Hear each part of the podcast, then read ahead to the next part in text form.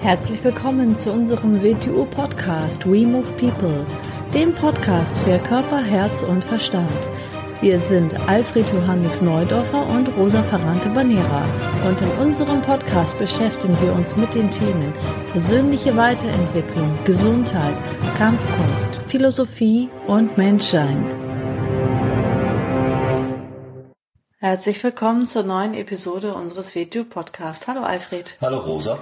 Heute sprechen wir über den Großmeister. Ja. Über ja. den Großmeister als Titel sozusagen. Ist ja Oh. eigentlich gar kein Titel. Ist eigentlich gar kein Titel. Ähm, erste Frage, die mir in den Kopf schießt. Ist es notwendig, Titel zu haben? Also man könnte auch einfach sagen, äh, jemand glänzt mit seinem Können, mit seiner Fähigkeit. Braucht man jetzt Titel wie Meister, Sifo, Großmeister? Ist das wirklich notwendig? Jetzt muss man da zuerst mal einen Titel und Qualifikationsbezeichnungen, die eine Funktion haben, zu unterscheiden beginnen. Der einzige Titel, den es eigentlich im WTU Wing Chun gibt oder eigentlich auch in der chinesischen Kampfkunst gibt, ist der Sifu, der väterliche Lehrer oder in moderner Form könnte man auch sagen, der mütterliche Lehrer, also die Eltern. Und damit, mit diesem Titel ist 99% Pflicht verbunden und 1% Recht. Das Recht besteht daraus, dass man als SIFO angesprochen wird und dass man auf gewiss, gewissen Fotos auf dem Sessel sitzt. So. Und damit haben wir die Rechte ja auch schon.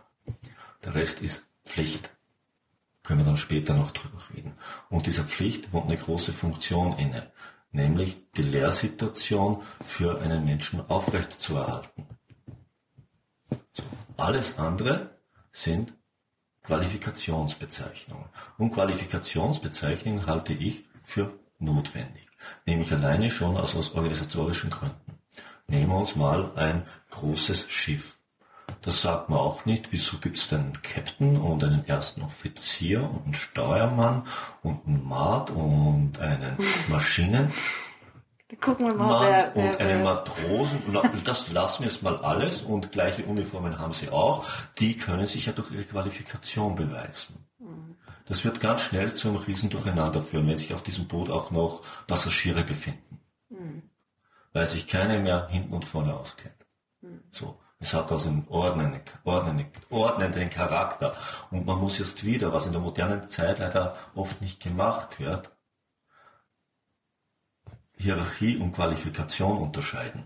Für mich ist das ja auch keine hierarchische Sache zwischen unserem ersten Lehrergrad, der als Assistent bezeichnet wird, und dem letzten Lehrergrad, der als Großmeister bezeichnet wird. Es ist eine Frage der Qualifikation in einem großen Qualifikationsnetzwerk. Gut, dann könnte, ich verstehe das, dass es notwendig ist, Punkte zu haben und Markierungen, wo man drauf hinarbeitet und was man erreicht, dass man in die nächste Stufe reinkommt und so weiter. Warum sagt man nicht Qualifika oder der hat die Stufe 8 erreicht? Warum sagt man Großmeister? Ganz einfach, weil wir Menschen in Bildern denken.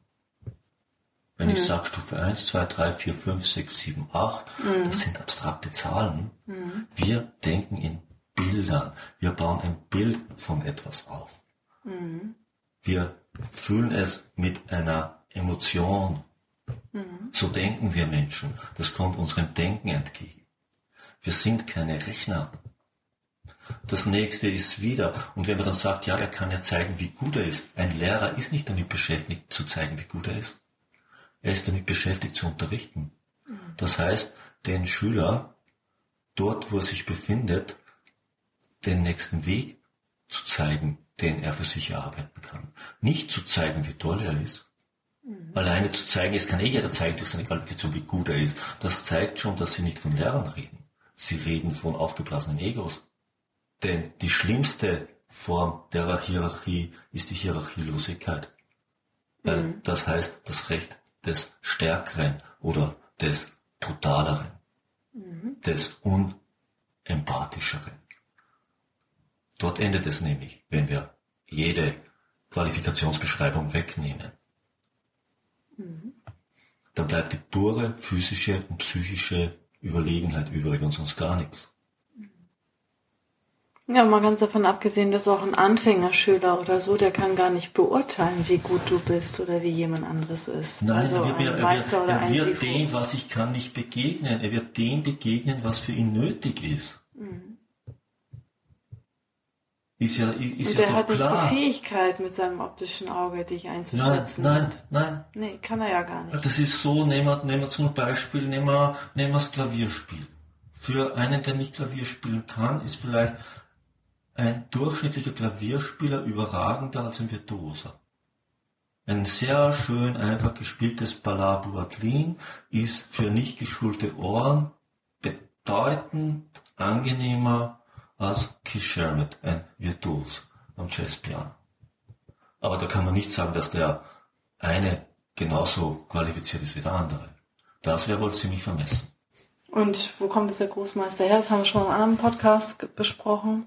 Der Großmeister wurde eigentlich äh, über die Kampfkunst von Bruce Lee in Amerika eingeführt. Großmeister im asiatischen Bereich kein Äquivalent hatte. Es Es gab gab doch in nur China den nur den Sifu. Sifu, nur den Sifu. Japan gab es andere Bezeichnungen, aber nicht den Großmeister und schon gar nicht den großen Großmeister oder den großen großen Großmeister, was da immer noch hinterherkommt. Sondern er hat, äh, im Westen ist ja eigentlich üblich im Schach und in Geheimgesellschaften. Und wieder aus dem Grund verwenden wir ihn ja auch, denn auch in China ist ja die Kampfkunst immer mit den Geheimgesellschaften verbunden gewesen. Und in westlichen Geheimgesellschaften ist dem Großmeister eine Funktion zugeordnet. Er ist immer der Leiter einer größeren Struktur oder eines Gebietes. Der Großmeister der deutschen Logen, der Großmeister der französischen Logen. Er ist also mehr oder weniger der Leiter, der Chef einer großen Struktur. Ein modernes Wort dafür wäre ein Geschäftsführer, und zwar nicht auch als Gründer oder das CEO einer Firma. Nur reden wir jetzt von der Kampfkunst als Kampfkunst, dann ist Großmeister, rede ich von mir als, als Chef des Wing Chun Universe als Firma, dann bin ich der Großmeister, dann bin ich der CEO, dann bin ich der Firmengründer. Und immer wieder, äh, etwas, was ein, ein wirklich großes Können ist, von einem, der es nicht kann, schwierig verifizierbar. Aber so, um es so sagen, um Sifu zu werden, muss ich auf jeden Fall um die sieben bis neun Jahre sehr intensiv mit einer Sache beschäftigt sein. Sehr intensiv. Um Meister zu werden, muss ich 13 bis 15 Jahre sehr intensiv mit der Sache beschäftigt sein. Um Großmeister zu werden, da verlagert sich das mal auf 30 Jahre und drüber, dass du sehr intensiv mit der Sache beschäftigt bist. Alleine das drückt es schon aus, dass da vielleicht ein bisschen Qualifikation dahinter steht. Es ist nicht ein Wochenendkurs, den der Mensch gemacht hat. Und wir werden auch häufiger gefragt im äh, Kampfkunstbereich, äh, aus welcher Linie wir kommen, auf welche Linie wir uns beziehen. Eigentlich legitimieren und ja, wäre, ja, brauchen wir uns gar nicht über eine gewisse Linie definieren und so weiter, weil aus dem Bereich, wo wir kommen, ist, das, nicht üblich. Und Wir hängen keine Fotos an die Wand. Ich mag nicht, dass Menschen Fotos von anderen Menschen an die Wand hängen und sich dann vor Menschen verbeugen. Finde ich nicht angebracht.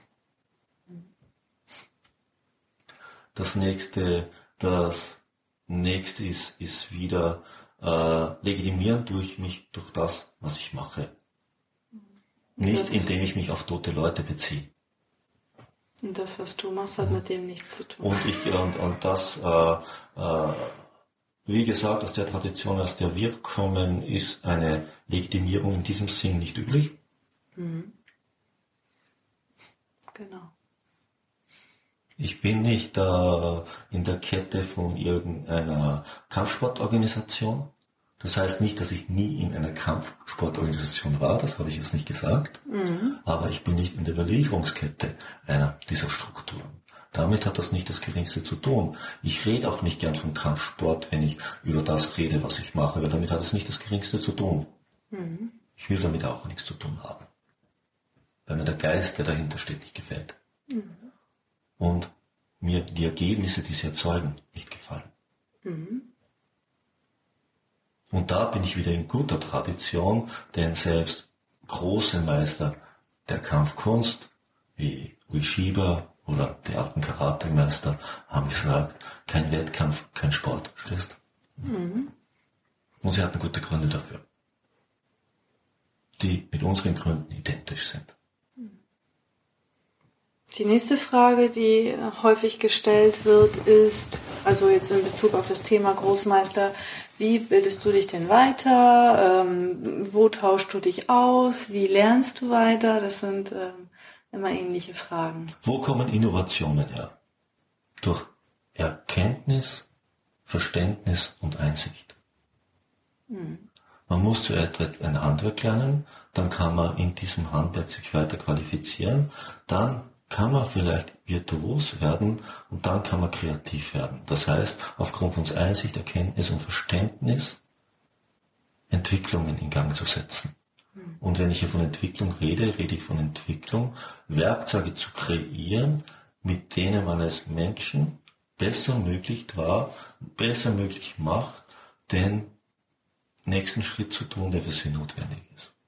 Und nicht, nicht, was man dann gerne, wie gern von Austausch geredet, ja, ähm, Menschen, die da gern drüber reden, die betrachten das, was sie tun, im Krämerladen, indem man sich Sachen zusammensucht, weil das, was man tut, ja anscheinend keine Vollständigkeit hat. Genau, sind immer noch auf der Suche. Jetzt beginnt man irgendwelche Teile von irgendwo anders dazuzunehmen. Mhm. Das heißt, das, was sie tun, ist nicht vollständig. Eigentlich das, was sie tun, ist ein Fragment. Mhm. Dieses Fragment erzeugt nicht die Ergebnisse, die sie sich zusammenfabulieren. Und jetzt versuchen sie es mit äh, Krämerladen-Mentalität zu vervollständigen. Mhm. Kommt vielleicht der Tendenz der Zeit entgegen, weil viele Menschen so denken, der Wirklichkeit kommt es aber nicht entgegen. Mhm.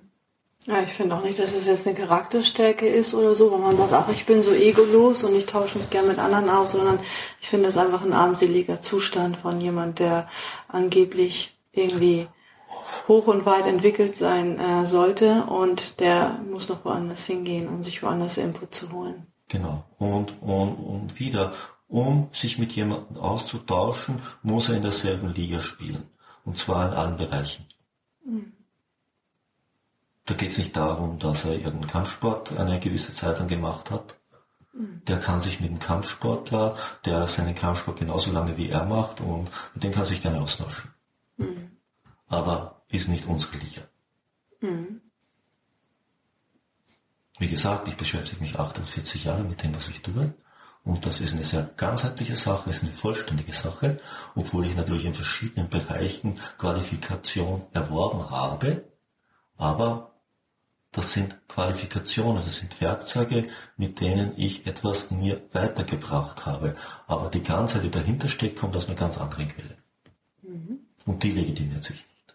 Mhm. Die legitimiert sich durch Handeln und die Erfahrung, die aus diesem Handeln entsteht.